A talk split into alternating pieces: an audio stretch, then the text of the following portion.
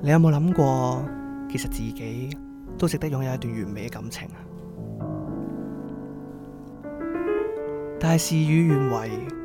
究竟錯嘅喺邊度啊？明哥同一發將會同你解開所有伴侶之間嘅心結，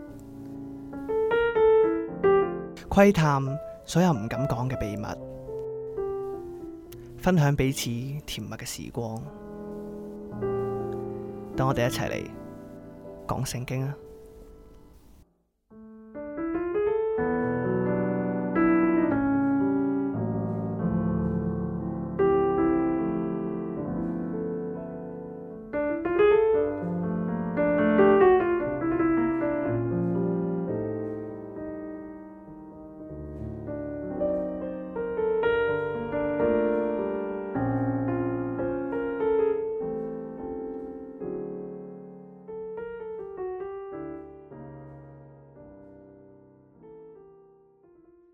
屯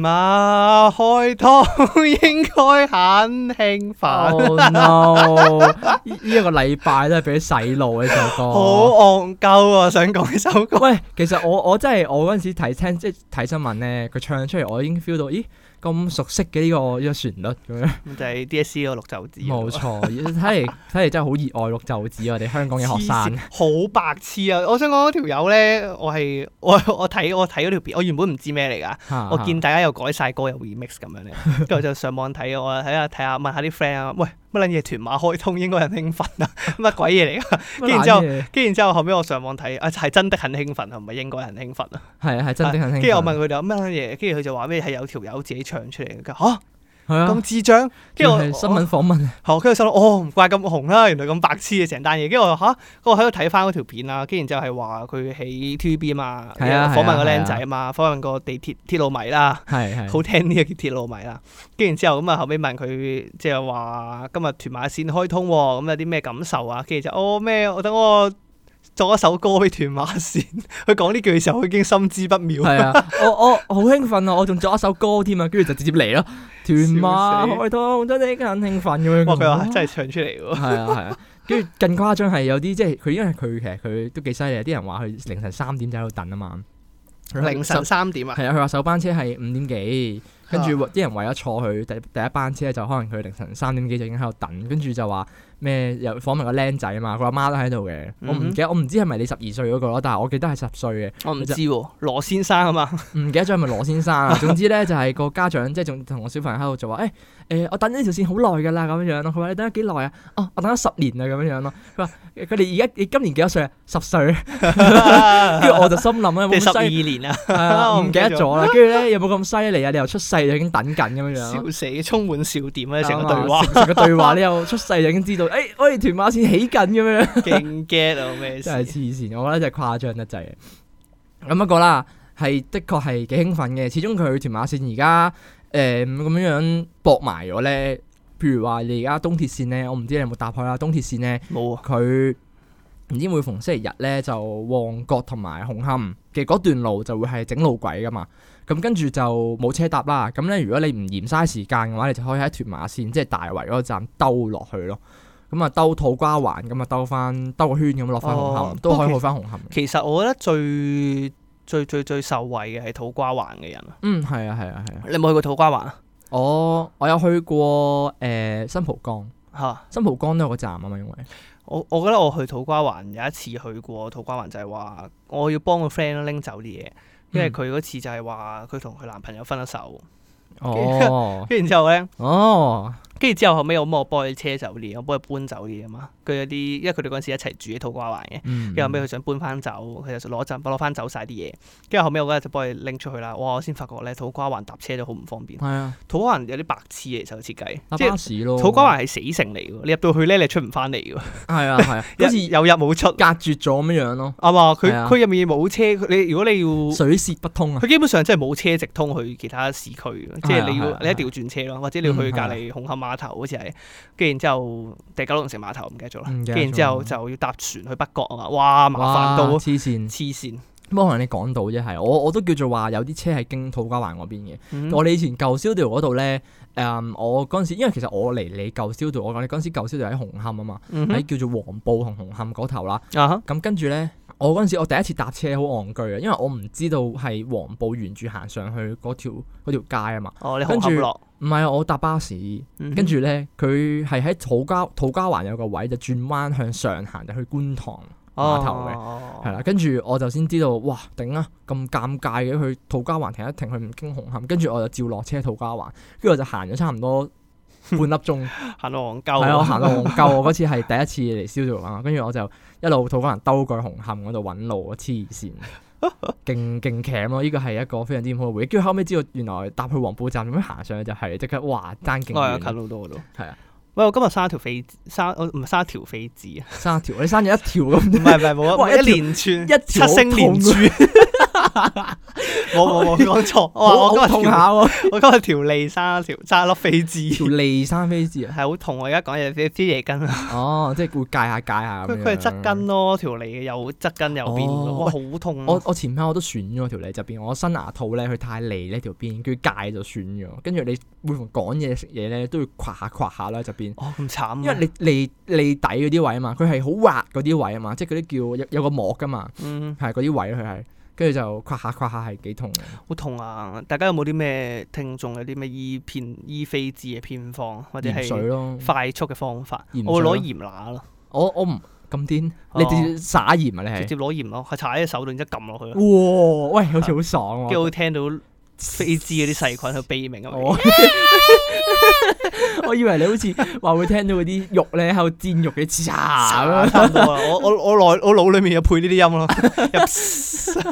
鐵板燒嗰啲自聲，我安慰，勁痛。但係我好少，我而家唔係好中意用鹽拿飛滋。我都唔係好中意講第鹽。一太痛，，第二係係啊好狼狽，因為呢啲鹽會係咁跌落嚟嘅，我要係咁掹翻上去喺度講捽鹽水咯。跟住同埋咧我會嗰下咧個嘴麻痹咗啊，個嘴好撚痛。哦係啊，跟住係啊咁流口。水落嚟咯，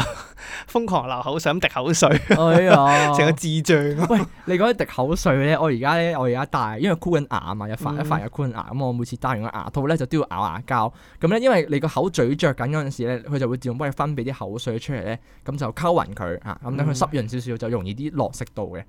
咁所以每次我而家咬嗰個牙膠咧，明明我係冇食緊嘢，佢都會係咁同我分泌啲口水出嚟咧。跟住咧，有時喺屋企咬啦，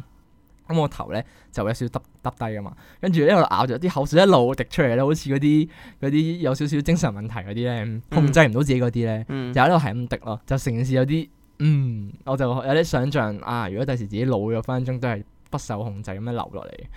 嗯有少少咁嘅畫面就唔知點解。啊，獨居失智老人。我真係控制唔到啊，因為佢係真係一路咬嗰嚿膠，跟住就一路係咁流，係咁流，係咁係咁流流，係咁係啊滴出嚟，係啊，完全明白。係啊。不過我哋唔好講咁多題外話啦，我哋入係翻我哋今日正題講聖經嘅，我哋 OK？啊今日講聖經嘅好係啦，話説我前幾日咧喺電台嗰度咧就無意中，真係無意中嘅啫。咁我前幾日喺香港電台度就聽到咁啊，唔講咩節目啦，就聽到個主持人咧就喺度講起啲感情嘅問題啦。咁咧佢哋幾都幾得意嘅，我好少可聽電台會講感情問題，因為第二台通常都係講啲誒開心啲啊、得意啲嘅嘢噶嘛。咁咧咁啱咧，誒其實講咩節目都冇所謂。咁啱啊，Made in Hong Kong 李志剛咧就咁啱傾緊感情問題啦。嗰陣時咁啱晏晝，我一撳咧就就又係係李志剛， 啊，又係李志剛啊，跟住點解成日聽佢嘅？唔係我咁我你唔係好冇計，憎佢唔咩？係咁我老豆就聽第二台噶嘛，咁哦我冇嘢唔係 聽，你嘅。唔係我聽啊，我嗰陣時跟車啊，我嗰陣時出去幫我老豆手啊嘛。哦， 係啊啦，咁冇計啦，咁冇嘢做，冇嘢講，咁咪梗係聽下電台咯，咁哈哈哈整冷場咁樣樣。 OK，咁啊，跟住總之呢個唔係重點啊，總之就係聽李志剛佢就講一個感情問題就係 long 啲啦。嗯，我就非常之有感而發嘅，因為 long 啲係一個都幾複雜嘅一個感情狀態嚟嘅，即係通常誒、呃你香港香港嗰啲遠距離，即係一個咩啊，一個東東北一個西南嗰啲就唔計啦。通常嗯 long 啲嘢都係講跨地區、跨國家咁嘛。嗯哼，嗯哼，咁我就覺得哇，其實都都真係幾麻煩，即係佢哋一路都分享啲經歷就係話啊，誒其實 long 啲真係唔點可行嘅，你要犧牲好多嘢嘅，即係譬如話可能誒、嗯以前啦嚇，中學有個同學咁啊，佢哋兩個追咗好，即係大家都相處咗好耐咁啊，終於一齊咗。咁、嗯但係點知咧，畢咗業之後咧，有一個就去咗澳洲，男嗰邊就去咗澳洲，嗯，咁咧老土劇情，係啊，咁啊發覺即係咁佢逼住 long 啲啦，係咪？嗯哼咁但係咧 long 啲咧，你好多嘢你冇得一齊做，即係譬如話你出街，你又冇得一齊出街，你永遠咧頂多都係靠可能視像 FaceTime 咁樣樣。食飯你想約埋一齊食飯，你要 FaceTime。係啊，即係即係就好似而家疫情下有時都係咁樣樣。而家有時譬如話，前排有一排好嚴重嘅咧，可能有啲人都係靠喺屋企 FaceTime 同大家嗯可能慶祝咁樣樣啦。咁其實變相係你嗰個關係係好容易疏遠嘅，因為你一嚟你溝通少咗啦，你淨係可以靠可能 WhatsApp 誒、Signal 咁樣樣，字面上係又或者可能間唔時 FaceTime 下咁樣咧，傾你唔下係電話咯。係啊，傾下電話咁樣咧，好容易就疏遠到其實係，所以我覺得唔點可行咯，long 啲，你你都要犧牲好多嘢咯。間唔時可能我後尾我後尾見到呃誒喺、香港嗰邊嗰個係飛咗過嚟揾佢，過咗去陪佢生活咗可能一兩個月咁樣樣咯。嗯，係啦，咁變相即係你要犧牲咯。佢哋都講到啊，佢啲電台都講到就係話，你 long 啲，你預咗一定要犧牲好多時間。即係首先我唔我你首先你香港啦，即係你已經要正職㗎啦。我我當你唔理份正職啦，你可能有時間真係飛過去，可能陪佢一個月，其實都已經係相當一個長嘅時間嚟㗎嘛。嗯所以都覺得係比較可惜咯。如果大家可能逼有啲時間咧，逼住要 long 啲，即係可能都近排特別多，即係你知啦，呢啲發生咗特別多嘅社會事件咧，好多人都話要移民啊嘛。咁但係唔係話個家庭都有咁嘅經濟能力去移民噶啊嘛？咁可能譬如話男方嗰邊話想移民咧，咁女方嗰邊可能個家庭經濟冇咁富裕啦，就冇移民，即係移民、嗯哼移民唔到咧，咁啊變相可能就尷尬少少咯。好多時啊，男方嗰邊就啊我要移民過英國啦咁樣。嗯係其實係好尷尬嘅，所以 that's why 我覺得近排我都覺得係點解可以感情係如此脆弱咯，哦，OK，其係實同都埋係你即係其實好容易講就係話 long 啲，即係就好容易有結果嘅，就係有好多人就決定下唔長或者唔想再拖落去係啦係啦，啦會分手咁係啊樣，啦即係大家會好會比較即係有啲人其實係話會覺得哦，我哋好似差唔到幾耐啦咁樣，其實會係啊係啊，個即距係所以決定離始分終手好似冇真實拍拖咁近啊嘛，嗯哼，係咁同埋都係即係其實除咗 long 啲之外咧，嗯佢亦都講咗有個啊讀者有個投稿，嗯都其實幾可惜啦，叫做話件事係咁樣樣嘅，就男女方都三十幾歲㗎啦，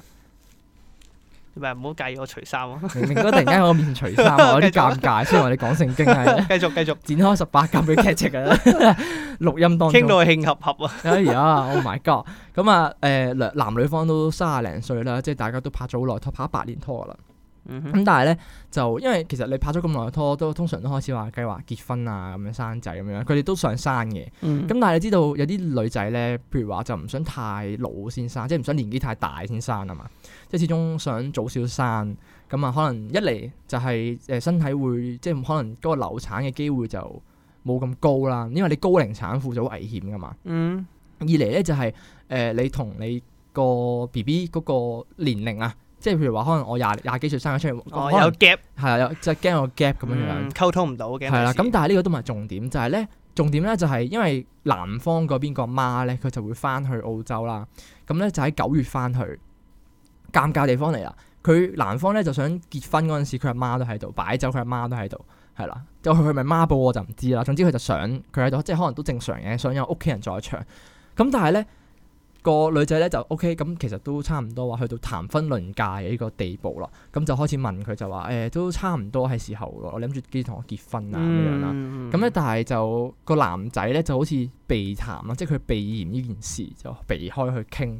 就好奇怪啦。個女方就突然間覺得，咁於是乎咧，哦、就話你係咪唔想同我結婚啊？係啦，於是乎咧個女仔咧就覺得，啊、我如果呢個時間我再唔結婚生仔嘅話，再遲啲咧就好危險，就可能即係唔係咁理想咁樣樣啦。嗯哼，於是乎咧就即係去揾個男方嗰邊就話，誒、我哋係咪應該要差唔多結婚攤牌咁樣樣？問清楚係啦 OK，即係其實佢又唔算，其實我覺得即係可能個電台嗰邊講講起呢件事嗰陣時就話會唔會有少少催婚，其實即係佢個女方佢都係咁樣問嘅，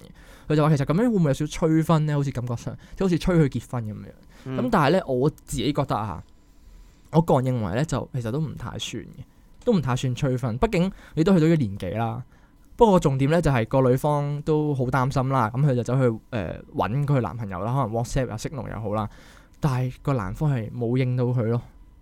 可唔應佢就點係啊，即係冇理到佢咯，好大鑊啊成件事。即即係之後都冇覆佢啦。我就唔知之後有冇覆，佢就係因為咁樣樣，哦所以有啲疑惑。誒，其實有好多女仔嘅心態咧係即係我識好多案例啦，或者識嗰啲人，其實我個概念都係咁樣，即係話譬如話，即係可以同個男仔拖咗好耐，嗯如果佢一直唔同你結婚咧，你去到差唔多咁上下年齡咧，其實你會覺得哦，佢好似係咪冇意思同我行長久啊？定點樣？即係好似嗯冇想俾個承諾我咁啊。因為有陣時結婚咧，其實佢就唔係話唔係話焗你要擺酒，定係話點樣？嗯即係唔係叫你使錢，我唔即係係。唔係啊話諗係啊到我意咁思，大龍其實鳳係我成意件思事？唔係咁啦閪嘅，即係我唔係逼你使錢咁樣，即係其實唔係，我只不過係想俾個好似有個承諾啫，即係有個一個法律效用，話大話俾大家聽，哦，我哋係結咗婚㗎啦，即係俾個嗯嗯嗯女方一個安心。嗯嗯嗯，所以有啲情況就好似你啱啱講個案例，就好似之前啊邊個咁樣啫嘛，阿 Stephy 同埋方力申咁樣啫嘛。啊，方力申嗰陣時，佢哋啲人都係話咩噶嘛？話方力申同阿 Stephy 分手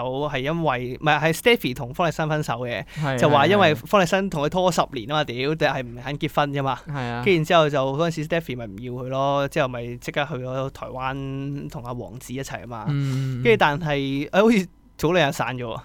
真係係啊我今朝咁啱咧，我哋今日我哋今集做分手啊嘛。係跟啊，住我今係啊朝咁啱咧喺度睇 Yahoo 新聞啊，佢喂，方力申同 Stephy 散撚咗，哦 Oh my God，大概係咁。啱不過個概念就係咁，而而且有啲人個概念就係話，誒，我覺得我覺得啊，嗯而家可能可能唔可以咁講嘅，就係話有啲男仔同女仔就係話你男仔。你三四十歲都可以揾到對象係啊係啊啊！但係有啲女仔可能你知啊，而家啲社會男性觀念係咁啊嘛，即係覺得、嗯哦，我要揀一定係揀個後生啦，嗯，即係揀廿幾歲咁樣啦。啊但係嗯即係嘅意思就係我女仔可能三四十歲好難揾到對象嫁出去。係啊，不不過我自己又覺得咧，而家個觀念其實就越嚟越唔適用嘅，即係我覺得呢個觀念越嚟越唔適用嘅。其實，嚇嚇，因為我覺得其實就話女性自主啊嘛，嗯，即係你揾唔到對象咪揾唔到對象咯，你自己舒服就得啦。哦嚇係啊同埋係我自己覺得都係三四十歲其實唔係話啲咩特別唔好嘅年齡，即係又冇話誒，只不過冇咁後生啫。其實，但係你個人都係你嘅人 嚟㗎，即係我覺得你揾到適合嘅對象就可以結婚。我覺得而家社會接受能力高咗嘅，就冇以前咁樣就話嗯咩哦，一定要廿幾歲就要結婚嫁人㗎啦，生仔啊咁樣，又唔係咁樣嘅。我覺得有都有好多女仔會係咁樣睇嘅，有好多女仔都覺得哇，差唔多廿零歲就係一個最適合結婚嘅年齡，即係好嗯似、好似你廿零歲出開始組織家庭，其實係好容易令到即係有啲人有壓力嘅，即係譬如話你身邊嘅朋友可能開始廿結婚啦，係啦，廿五六歲開始有結家婚庭啦。啦，有家庭啦，跟住可能事業有成啦，啊，咁你就會覺得死啦！我好似今年可能廿六、廿七，身邊都結晒婚，咁我未結婚，咁、嗯就會好似有少少急咯，即係我係咪都啊哈應該啊哈要咧？咁不樣過我自己覺得咯，我自己覺得呢個觀念越嚟越唔適，我自己對我嚟講越嚟越唔適用啦。 係你係咪笠頭盔啊？都係嘅，每 個人諗法唔係，因同。為我自己覺得就 who cares 講真嗰句。哦其實係我我係其實我女，我如果我係女人嘅話，我講真嗰句，我自己唔想結就唔想結，我自己想結就結，我幾時結關你咩事嘅？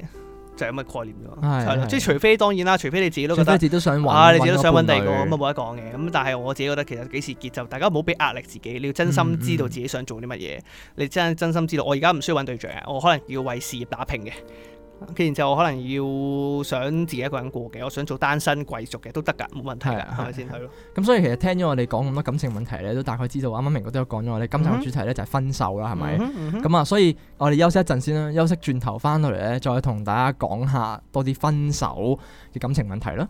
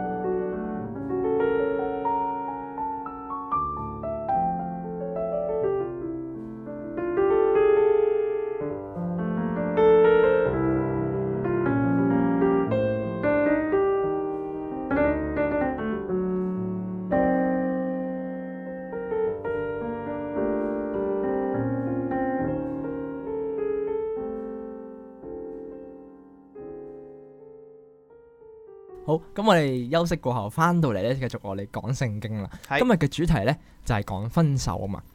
好多時咧上去嗰啲，即係有時 I G 好多 post 都係講呢啲感情問題啊嘛，都其實大致上都係嚟嚟去去都係嗰啲噶啦。嗯即係可能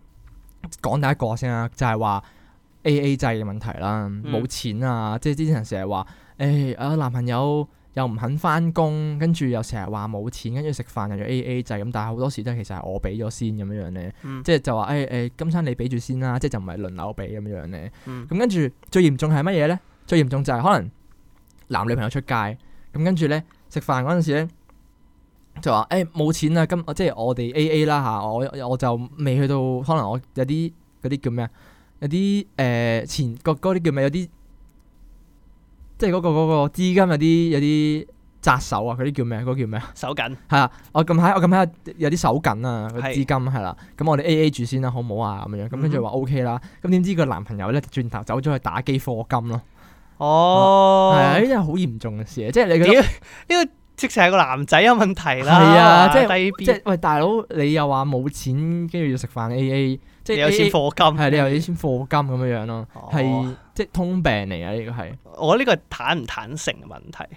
都係即係你唔想俾錢就同我講啊，屌你唔好搞埋咁嘅小動作，喂咩冇錢，最近冇錢嘛，可唔可以 A A 咁啊？你冇你唔想俾就唔好俾，係或者點樣？啊你喂，同我講有乜問題，唔好喺度搞埋小動作，其實係喎，其實你想 A A 咪講咯，咪我有我乜相信問題啊？我相信而家好多人都好開明啊嘛。嗯即係嗱，講真，即係嗱，講真，如果我第日去拍拖嘅話咧，其實我自己係 prefer A A 嘅，即係我係、我會比較偏向 A A 嘅。啊嗯哼咁但係咧，變相其實你 A A 有 A 嘅唔好處，咁所以咧，通常我覺得最好嘅做法，即係嗱 A，我唔係講緊話 A A 係最好嘅做法，純粹我比較中意 A A，因為咁樣樣會方便啲，即係好似大家分，即係嗰、個。你又未即係可能啱啱開始我會 A A 咯，咁但係如果係啦，啱啱開始我會 A A 住先咯，未去到啊明白明白即係未去到明白話我我係已經請你食飯咁樣唉，樣呢咯。個觀念幾好啊！係啊，咁但係之後如果你耐咗啦，即係你感情嗰個狀態穩定咗之後咧，嗯可能我係會即係輪流請咯。唔會最就唔會計較啲乜嘢咯。係啦即係最吸啊其實最好就係誒最好就係輪流請啱啱我自己覺得就我唔會計較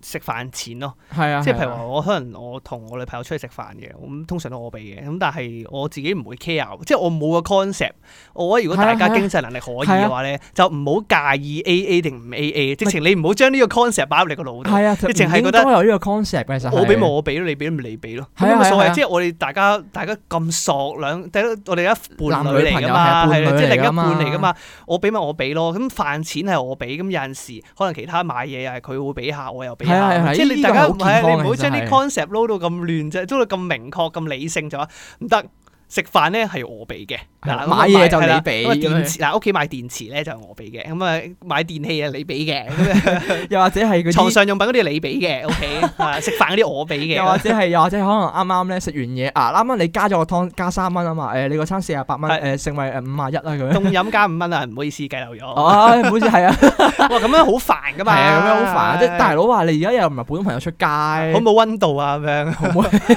好我哋咁啱好中意好用呢好個字冷酷啊，係啊，好冷酷啊！即係係我我覺好得中意用嘅。你真係幾好嘅。如果你輪流輪流俾錢嘅話，咁但係可悲嘅係，即係我都見過有啲 post 就係話，唉，即係 食計飯較錢餐計餐得都係太犀利，嗯即係係餐餐都係我俾，即係即係都會係的確有啲有咁嘅觀念就係話啊誒，而家通常都係男仔請㗎啦，有乜理由仲要女仔請翻你咁樣樣咯？有人會因為呢件事分手咩？有㗎有啊，真心咩？即係佢會覺得好入咯成件事。即係你知哦唉哦你知我明我明你大佬啊，你知有時有啲嘢你真係好不滿嗰陣時，你情侶之間好容易將佢放大到誇張噶嘛，係係咪先？嗯都係明明係一啲小事，你都可以覺得哇乜，即係你你你你可以譬如話佢純粹係可能唔想話餐餐都我俾啫，跟住你可以延伸到啲乜嘢啊？你覺得佢小氣，你明覺得佢孤寒，嗯你覺得佢唔夠大體，係咪先？即係你好多時你傳統好傳統嘅觀念就係話男方就係要請女方食嘢嘛。嚇嚇係啊，咁但係即係可能有啲真係咁樣諗嘅咧，就會覺得哇，你你唔夠大體喎，咁有乜理由你仲要個女仔人家去去俾錢，即係誒俾俾翻轉頭，即係女仔埋單咁樣樣㗎，嚇咁、樣嗯咯，嗯即係係我有啲女仔係真係注重呢件事嘅會， OK，咁往往好多時咪就係、啊，即係我覺得好無謂咯，如果因為咁樣樣而分手嘅話，我都覺得係啊，係啊，除非你經濟能力真係唔好咯，我覺得。但係經濟能力唔好，我覺得你可以坦白咯。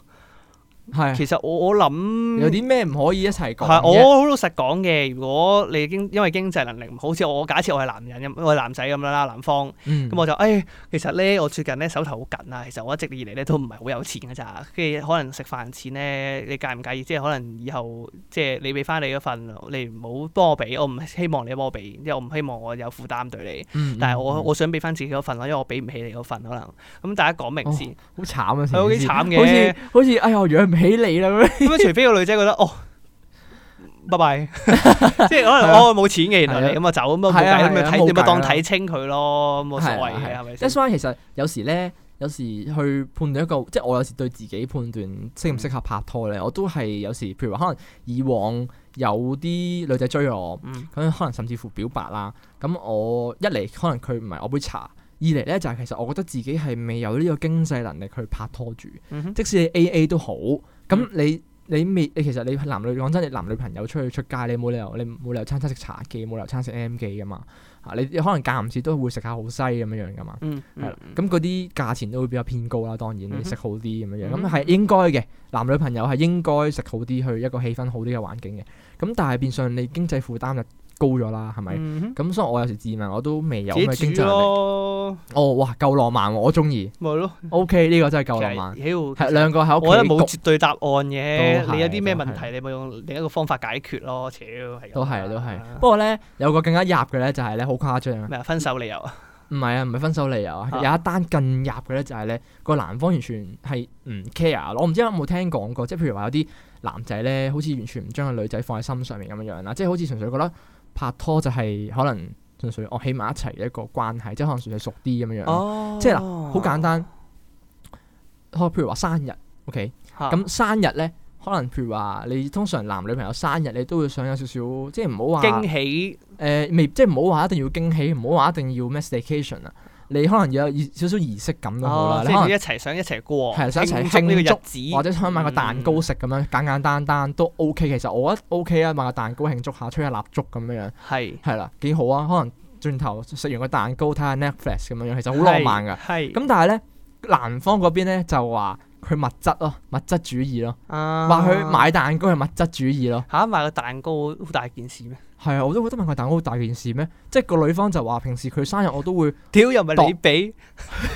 真心啊！你嫌三嫌四乜鬼嘢？係啊係啊，所以我覺得哇，唉咁入嘅咩？你平時個女方話佢平時生日佢都係會幫佢度啦，幫佢起碼送啲嘢俾佢啦。跟住咁跟住好啦，佢抗議啦，佢就覺得哇乜你你話物質主義咁，即係生日有啲形式想慶祝下，送下禮物都好啊咁樣樣。嚇咁跟住個男方就好啦好咯，我送禮物俾你啦。跟住你估下最後送咩？咩啊？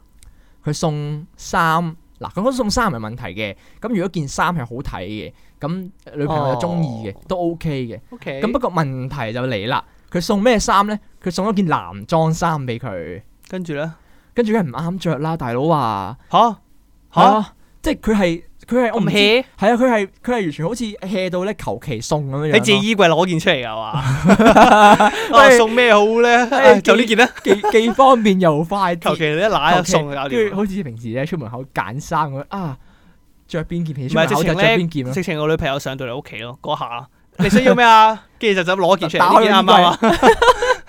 想點？跟住跟住好慘啊嘅，其實佢即係已經係毫無誠意一份禮物，跟住咧仲要佢唔啱着啦，當然嗯哼男裝喎，跟住最後係個男朋友自己着翻咯。嚇，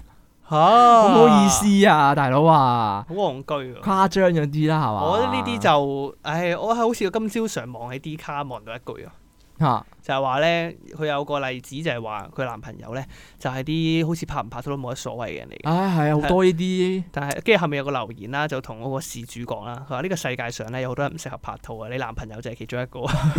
即係我都明白有啲人係咁啱啊 啊，即係我我自己覺得咧，有啲人就係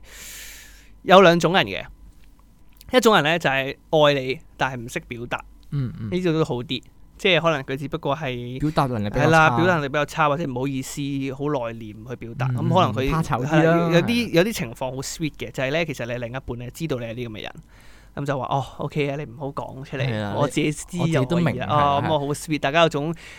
誒冇講出嚟明講出嚟嘅氣氛，有一種嗯嗯懷到浪漫嘅氣氛喺度。但係其實好容易留意到啊，即係咧，啱啱你話表達能力比較差咧，佢往往佢未必係真係完全唔識去表達嘅，佢純粹可能表達喺啲好細微嘅係位佢。會啲行動去話俾你聽，佢係在乎你嘅。係啦，佢有但係啊啲好細微嘅位，咁如果女方直頭留意到咁啊，好 sweet 噶成件啊事其但係實。有 exactly 咧，另一種人咧就係佢完全唔 care 你嘅，即係好似你做啲乜嘢都唔緊要嘅。係即係我我啊好，似你個生命裏面出現咧，同唔出現都冇乜所謂啊！係我啊只不過係啊同你一齊咁啊，你好似對呢件事好似有啲所謂喎，即係你好似對我哋拍 拖好似好過癮咁喎，咁 OK 啊，你同我一齊係啊係啊係咯，啊就係咁啊。誒你令我諗翻起咧，有時咧有啲女仔即係又話話大陸話話，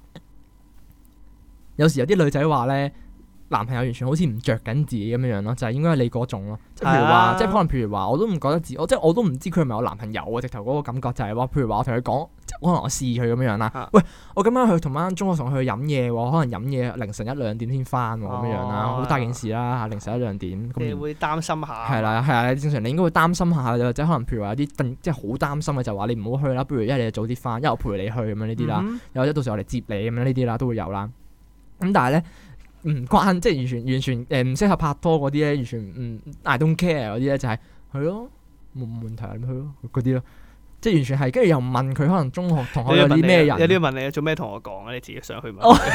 哇係喎呢 個屈嘅嚇，你同我講做乜嘢啊？你想你定係你想我去？哦唔係啊話你想你自己去就話咁樣 咁咁冇嘢啦，做乜嘢啊咁樣？係可以拜拜喺呢啲真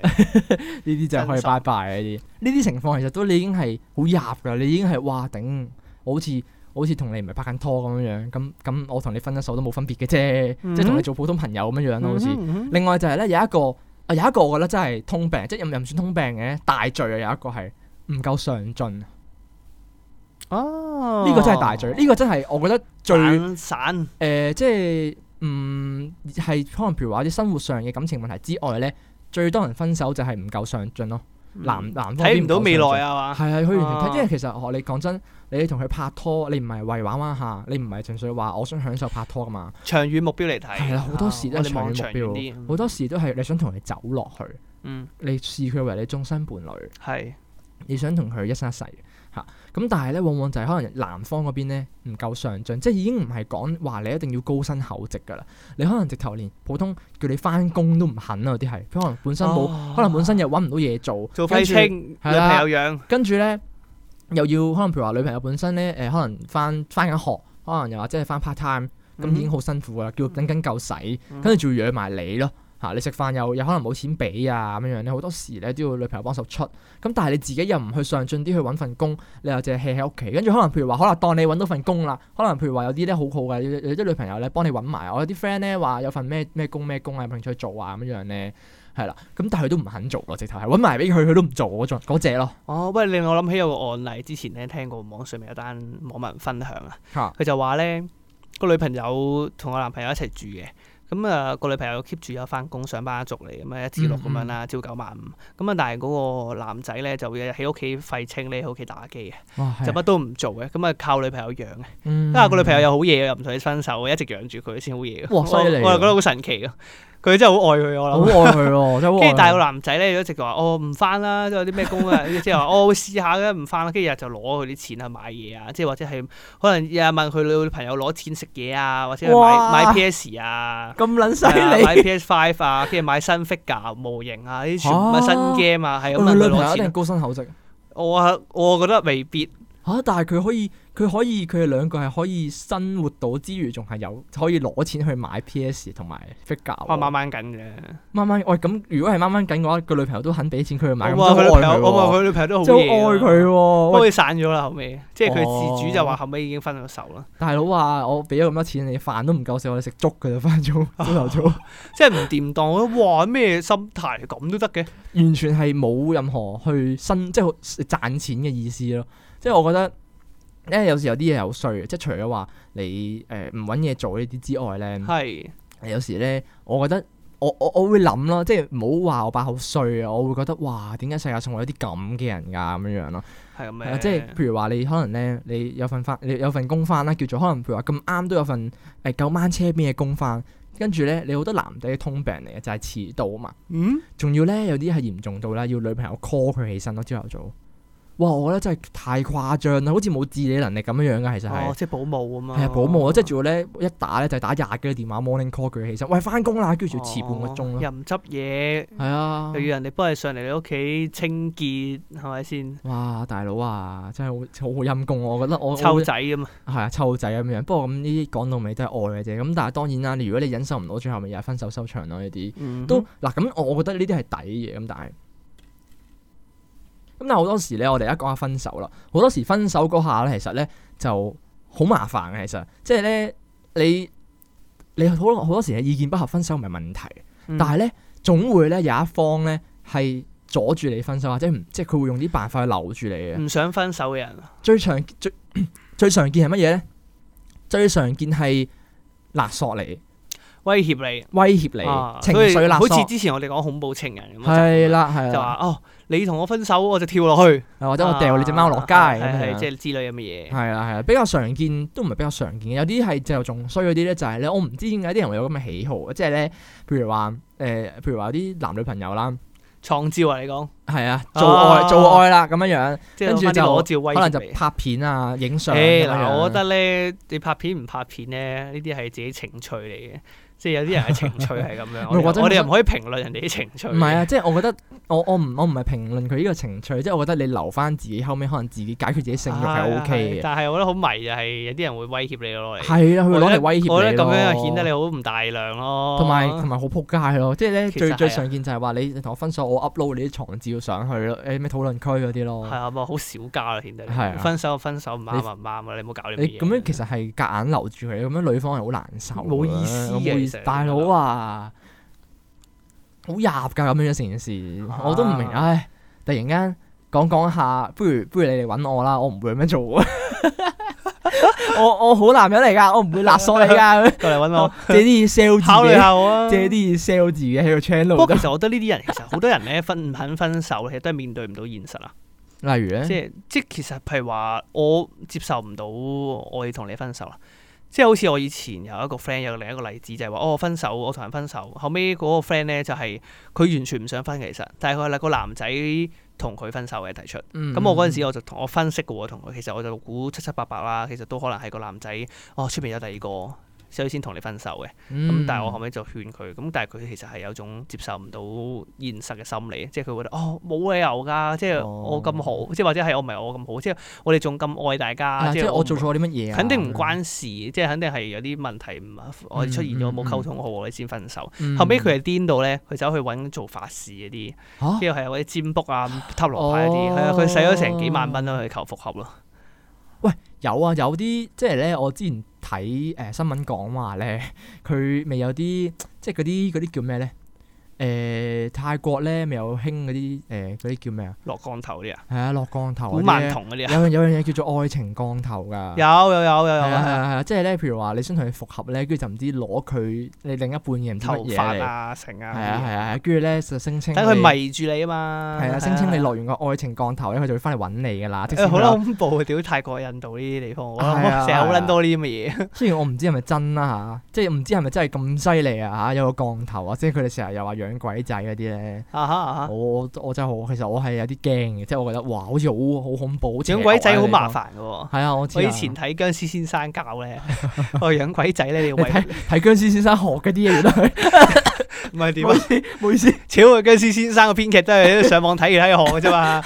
我嗰陣時睇咧，僵屍先生教落咧，阿林正英教落咧，佢話咧，如果養鬼仔咧，好麻煩噶，你要喂佢食嘢啊，你要喂自己啲血食啊，哦，我睇下喂血㗎，你要喂血㗎，如果咪唔 happy 啊。哦，因因為養鬼仔，佢哋有講過泰國啊嗰啲養古曼童啊養鬼仔咧，意思就啊係有隻有隻嘢喺度啦，令你有啲邪力啦喺度，好似外力去推動嗯嗯嗯你。嗯可能譬如話助財力嘅，可能佢就會可能借隻鬼仔去搞下對面啲商業對手啊，嗯嗯嗯嗯或者令自己啲偏財入嚟啊之類咁嘅嘢。嘢咁等自己財運好啲。咁但係如果你唔喂佢食嘢嘅話咧，佢會唔 happy 咯，因為佢小朋友嚟嘅啫嘛。啊係係啊，咁佢就會會搗亂咯，佢就會反噬你，咁咁你就會出事啦。係啊哦同埋好似係係養咗鬼仔唔可以係隨便唔要噶。哦，係啊，係啊，係啊，係啊，好麻煩嘅，如果好唔麻顧煩啊啊！呢啲叫嗰啲咩？俗稱嗰啲叫外國勢力啊，啊，揾外國勢 嚟揾幫外你，國勢力幫手 啊。仲係小朋友。冇錯，冇錯。不過講翻啱啱就係話面對唔到現實呢樣嘢啊。嗯其實我後尾咧，我我今日我哋上次話做呢個問題，即係今日做呢個分手呢個主題咧，嗯嗯。後尾咧我就我自己都設身處地咁樣，啊屌飛枝好撚 痛，黐黐你㗎，切切身設身處地咁樣諗 過，啊好撚痛。咁啊諗過就係話，唉、如果我同我女朋友分咗手會點啊？哦，係啊。我認真諗過呢個問題。其實我自己哎係呀，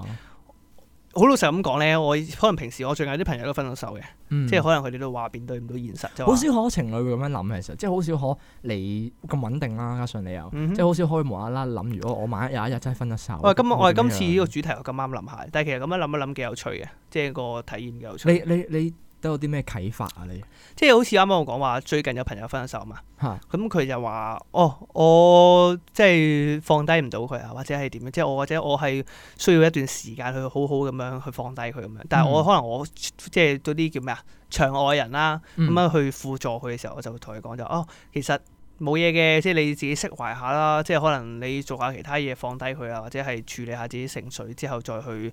再去揾啲嘢分散下自己注意力啊，嗯即係等自己多啲時間去面對翻自己咁樣。但嗯係其實我如果後尾我認真咁樣諗落，如果假設我同我女朋友分手咧，我都未必做得出呢啲咁嘅嘢。係啊。其實我認真諗落，我會好難受啦。係你場外人一定係咁樣講啊！即係好多時嗯你聽都聽到厭啊，就係話誒，你揾啲嘢做啦，分散下自己注意力啦，即係唔好將個注意力成日諗，唔好成日諗佢啦咁樣樣咯。嗯你自己成日可能話揾發掘啲新嘅興趣咁樣樣呢啲咧，嗯啊呢啲聽到厭啊，但係其實係真係好難做到啊嘅。所以後尾哇，我嗰下其實有感覺係覺得，我自己諗翻，如果係自己係分手咪呢，好心噏啊？好心噏啊！即係我會覺得，好似你個因為太耐啦，已經拍咗拖咁耐咧，你會 feel 到好似有個人離開咗你啊，係啊即係即係係佢啊佢已經係喺你生命中一佔咗部個分職啊位，係啊係啊！如果你突然間消失咗，好似喺你身上面撩走忽肉咁樣，好嗯撚，痛啊！係啊，真係係好啊撚痛係啊即係即係你你係你譬如話可能嚴重啲講，你係唔敢想像呢件事嘅，嗯係，啦，同埋咧，我後尾得出個結論咧，係就係愛情係好唔公平嘅，嚟點愛情破解真啊真係好唔公平。破解？就好似我可以以點得前咧睇過套劇嗰個有個説話講，有冇睇過《瑪嘉烈與大衛》哦冇啊 f e e l TV 套開台劇我冇啊 f e e l TV 開台第一套我劇我就知係佢邊套啊，但我冇睇咯。佢係一套阿林保怡主演嘅嗯嗰套劇，哇，做到好好睇，超好睇。係咯，佢嗰套劇係南方舞廳，南方舞廳係一個作者嚟嘅，咁嗯樣嗯書改編出嚟嘅劇集嚟嘅，就係講一對情侶之後發生嘅事咁樣啦。《嗯馬加利與大衛》呢個名其實幾好啊，改得。佢係裡面咧有一套前傳嘅劇集叫《馬加利與大衛綠豆》咁樣，綠豆嘅意思係即係啲芝麻綠豆嘅小事，佢嗯哋會影射一啲情侶之間芝麻綠豆發生嘅小事咁樣，哦跟住反映出佢哋生活中之間好甜蜜啊，或者好相同嘅事情咁樣。所以佢裏面每一個主角都叫馬嘉利同大衛啦，就意思就係話呢個世界上每一對情侶都可以係馬嘉利同大衛，好哦大家都會有唔同嘅事情哇，發生行沙射影好喎，睇嗰套嘢。哇，犀利喎！佢裏面有一套，有佢裏面有個劇情咧，因為套劇好耐之前，我而家講嘅話應該唔算爆 雷嘅，應該唔算劇透。佢去到後面咧有一你幕， 爆雷緊我啦，而家。唔睇我都唔會睇啊 我睇㗎。去到後面有一幕咧，就係話啊阿麥吉利同大衛就分咗手。嗯之後個旁白最後嘅時候，可能飛歐嘅時候，結局嘅時候啦，就講一句説話。嗰一集嘅結尾嘅時候講一句説話，就係話其實愛情咧就好唔公平嘅。有啲人咧用一世嚟留住一個人，但係有啲人咧用一刻就決定離開啦。哦，係啊、即係你會我睇完我再諗翻起呢一句咧，再諗下分手嘅時候，其實你好痛苦㗎。即係大家會覺得好痛苦，點解就係話？愛情唔公平嘅原因就係你可能付出咗好多嘢，你為、嗯即係大家都有為愛情付出嘅，嗯但係你好想挽留住佢，你好想同佢行一世，但係對方其實都有自己思想㗎嘛。可能佢嗯佢決定就係話，哦，我我已經唔可以再同你一齊啦，我即係我可能我只係用一剎那嘅決定就離開咗你、嗯啊！即係嗰下其實係個個 feel 就好似係你苦心經營咗一段感情，你將成世人所有嘅心力啊態度去獻出去付出俾呢段感情，嗯但係到頭來換翻嚟就係得個吉啦。一剎那就已經係啊係啊可以分咗手。所以好無奈啊！呢件事情、嗯就係話最嗯係最慘嗰痛，即係最最最無可奈何嘅一件事就係、有下一段感情嘅時候，你依然都係會咁樣去愛啦。啊嗯但係你可能到時你又諗嘅時候就係話，哦，其實我最後呢段下一段感情都可能係冇結果，到時又要再痛嘅喎。你所以有啲人就係話，哦，我決定唔再愛啦。嗯，有啲人係啊係係啊有啲人就即係啲人決定就已經係啊去去怕咗拍拖件事，嗯即係其實係真嘅，其實係真係會有一樣嘢嘅，你唔好睇少，即係話哇有冇咁戲劇性啊咁 dramatic，話啊咩？其實真係唔係，係真啊係啊，即係其實唔係話真係唔係話真係作大，即係有啲人咧係你傷得太深啊啦，你唔你你封閉咗自己個心咯，你唔敢再去投拍拖放自己係嘅啊心力心力去去拍拖咯。有啲人會厭倦，好攰啊嘛，係啊怕再係傷，啊怕再失去，係唔係個個都承受得起失去嘅大佬。係啊係哦係嘛啊，你一下子你投我咁嘅精力落去，你突然間失去咗，咁你下次咧，你下次如果你你 guarantee 唔到啊嘛，因為係啊，呢即係啲嘢我往回往想，翻第一次，嚇，即係我係呃要再付出過我所有嘢，係啊係我啊，我咁我結局係咪又會再失去係啊咪？好多時咧啊都未必放得低嘅，即係有好多人都，譬如話開始新一段感情之後咧，有啲人係放唔低嘅，嗯有啲人會諗翻以前嘅嘢，即係譬如話可能。嗱，我知道可能有啲人都會咁講嘅，情侶拍緊拖可能就會講，即係佢大家講嘢咧，會講下哦，我以前男朋友咁樣樣，其實呢啲就避談會好啲嘅。啊係啊，你你其實你講呢啲嘢會好似顯得你比較緊咁樣樣噶嘛，係 ，OK，啊咁，但係我都明白嘅，我都明白可能有時你真係放唔低，即係佢可能誒佢、做嘅一啲嘢都仲係喺你腦海中嗰啲印象啊，喺你心裏邊都仲係有少少有少少位置咁樣樣咧，即係你就覺得佢已經成為你嘅習慣，係成啊咗你習慣，哎好難，忘記嘅其實。係啊。我覺得就好順口講出嚟嘅，有時啊啲位會，哎呀，我我男朋友成日都以前嚟呢度嘅，咁樣我嗯以前個 ex 咁樣樣，可能呢啲咯，係啊，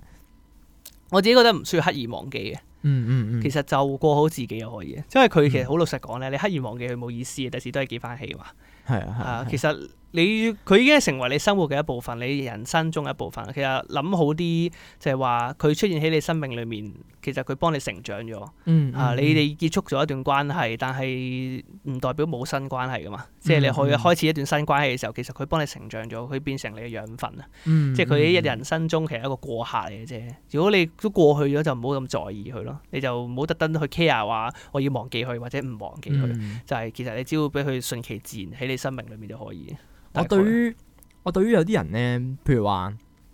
D 相啊啦，即係譬如話好多好興，我分咗手之後 D 晒啲相啊，我要喺自己部手機度不留痕跡啊，唔會再同你有任何瓜葛。咁我覺得即係我有時睇咧，我會覺得其實係係係誇張，即係我都唔係嘅，啲人係唔想見到佢嘅。係，我都我都明白。咁但係以我啦嚇，可能我自己就特別啲啦，即係我我自己我我又我又我都未，雖然我未拍過拖，暫時，但我已經係咁樣諗住，即係我可能我未我未試過啦嚇，即係我可能未試過失去嚇、我未得到過就冇得失去啦。咁但係我同自己講，如果到時我真係分咗手咧，我我未必會 delete 晒佢啲相，即係我會覺得佢已經成為咗我回憶嘅一部分，我做咩要 delete 咗佢咧？即係佢係我曾經發生咗嘅事嚟噶嘛，即係我曾經有一段咁嘅時光，咁我其實我反而更加想要去留住佢咯。咁、我可能我下一段更加美好咧，我唔係我應該我我我我個態度唔應該係話哦我我而家呢段呢段美好嘅時光已經過去啦，我唔要佢啦，我直頭忘記咗佢啦，跟住我開始下一段時光。咁但係問題就係在於你一定係有啲問題你先分手噶嘛，並唔係話你已經過得好好你都分手。咁可能下一段時光往往都應該其實應該會好過你而家嗰段嘅，我覺得係嗯除非你下一個女朋友好介意啊！係啊，除非你係啦，呢呢個個啊女朋友見到啲啱相簿裏面呢個女人邊個嚟啊？係都啱都啱。咁啊，哎呀嗱嗱聲 delete 咗佢啦都係。係啊係啊咁係啊我就覺得係咁樣呢嘅。呢個都啱嘅，呢個其實係顧 顧及對方，即係喂，點解你仲有舊嗰啲相？哦，係啊，好多人介意嘅，喂，係啊，係啊，即係呢個我係嗱，我覺得呢個情感就係咁樣嘅。你唔好咁自私，你咧雖然你自己唔 delete 啫，但係如果你下你有一半，你為咗另一半着想咧，就 delete 一 delete 好啲。哦係，因為咧唔係好好似唔 care 另一半，呵，我似我嘅 ex 咯，做咩啊？係做咩要跌啊？ 啱啊，咁啊唔係幾好嘅。係係係，咁當然啦，咁當然即係好好彈性嘅，其實好多嘢都處理得要，即係我覺得我我一路咧，唉。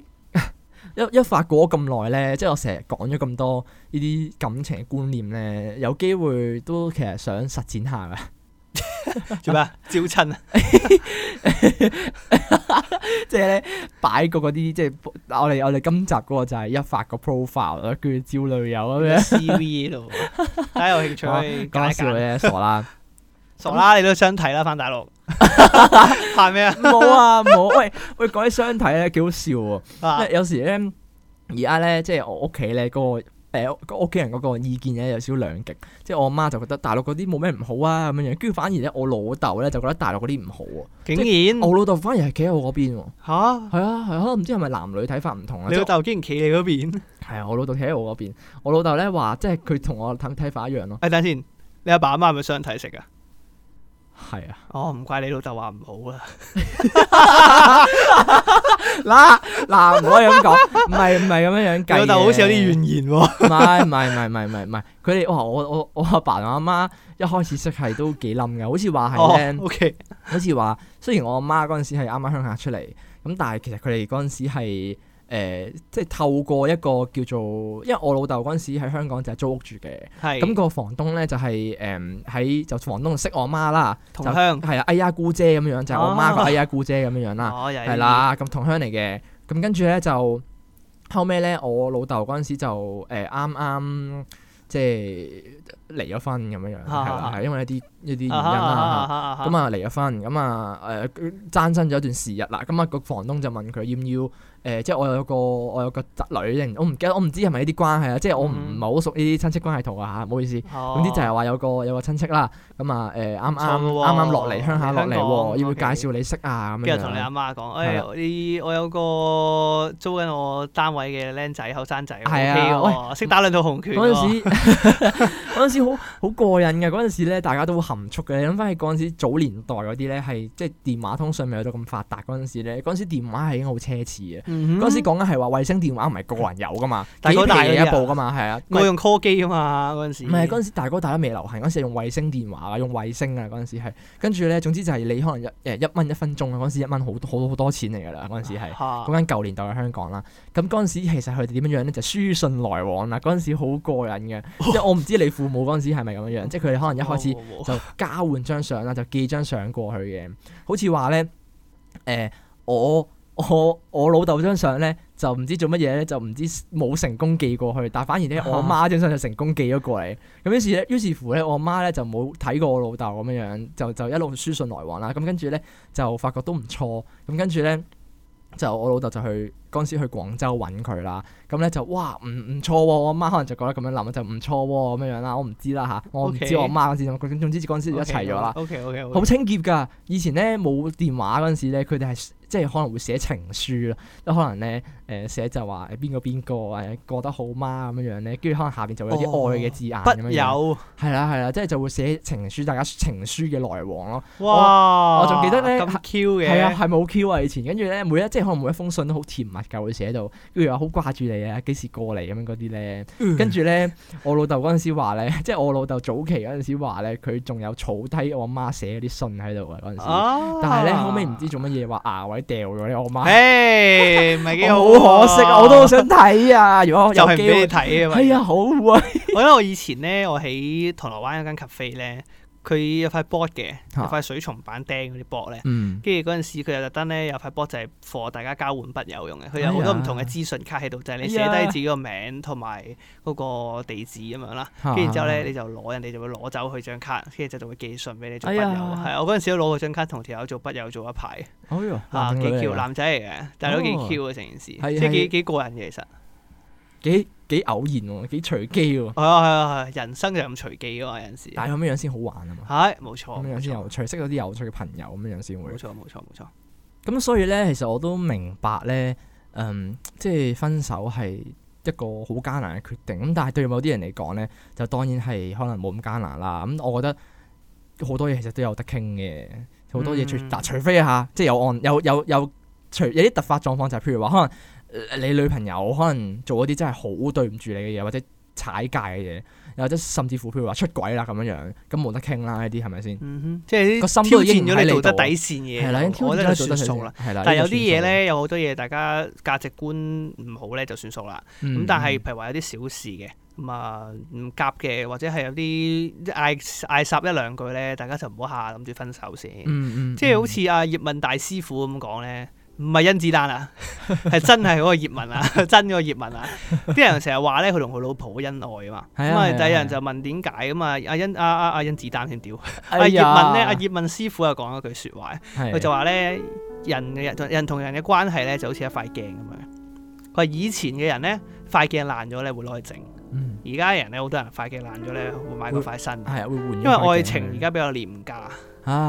係係即係大家哇可能呢句説話講得好好冇啊，錯啊！大家就覺得哦，而家好似識人易咗，拍拖又易咗，大家覺得嗯冇乜嘢，換唔啱咪換過個新嘅咯。但係有陣時當然啦，唔啱係唔啱，但係你要諗下究竟嗰件事係咪真係咁大件事？係啊，佢你係咪真係好在乎呢個人先？如果你真係在乎佢嘅，就唔好輕易講分手啊！因為你講一嗯講分手，有陣時一句説話咧係可以傷人嘅。嗯嗱，你一講出口呢啲嘢翻唔到轉頭。真係呢個啊真係你講分手，大家第日咧你要翻，即係你會有條刺喺身喺入面。係啊，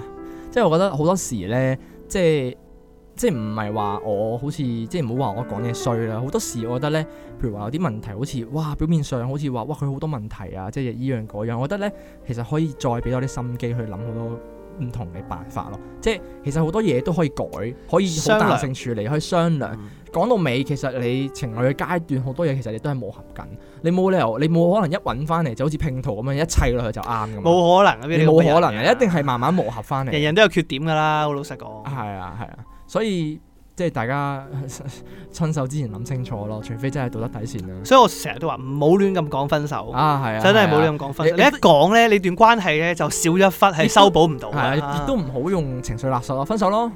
千祈唔好。係千祈唔好冇冇冇冇意思嘅，成件事係好難過㗎，唔係唉冇冇亂咁將啲咁大件事亂咁講出口啊。係啊，我覺得我覺得要咁樣樣咯，即係啱啱阿葉文講完嗰句嘢，我覺得得出嘅結論就係你要珍惜你嘅另一半咯。啱啊，係冇錯啊，你在乎嘅就珍惜佢，嗯，嗯好好地諗下點樣過人世啊，大家。好 OK，好啦，咁今集嘅時間咧就差唔多啦。明哥話佢條脷痛咧，咁就今集我結尾啦。 如果中意咧， 如果中意我哋今集嘅咧，就可以考慮咧 subscribe 我哋嘅 YouTube channel 啦，又或者 Spotify 啦，亦都可以 follow 我哋嘅 IG 嘅。咁如果有啲咩想揾我哋嘅話咧，就可以 IG inbox 我哋，又或者 email 我哋啦。咁我哋所有嘅聯絡資訊咧，都喺下邊資訊欄度揾到。咁我哋今集咧就去到呢度先啦，下集再見，拜拜。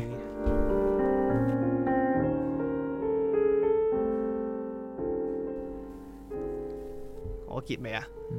你開頭你結尾㗎咁嘛咪？你代我結尾啊嘛，好攰啊，我條飛枝係咁摧殘緊我嘅神智啊。好啦，咁我哋今集 咧，我哋今集嘅時間咧。咧。 你咁你話你嚟痛啊嘛？哦，你你你你。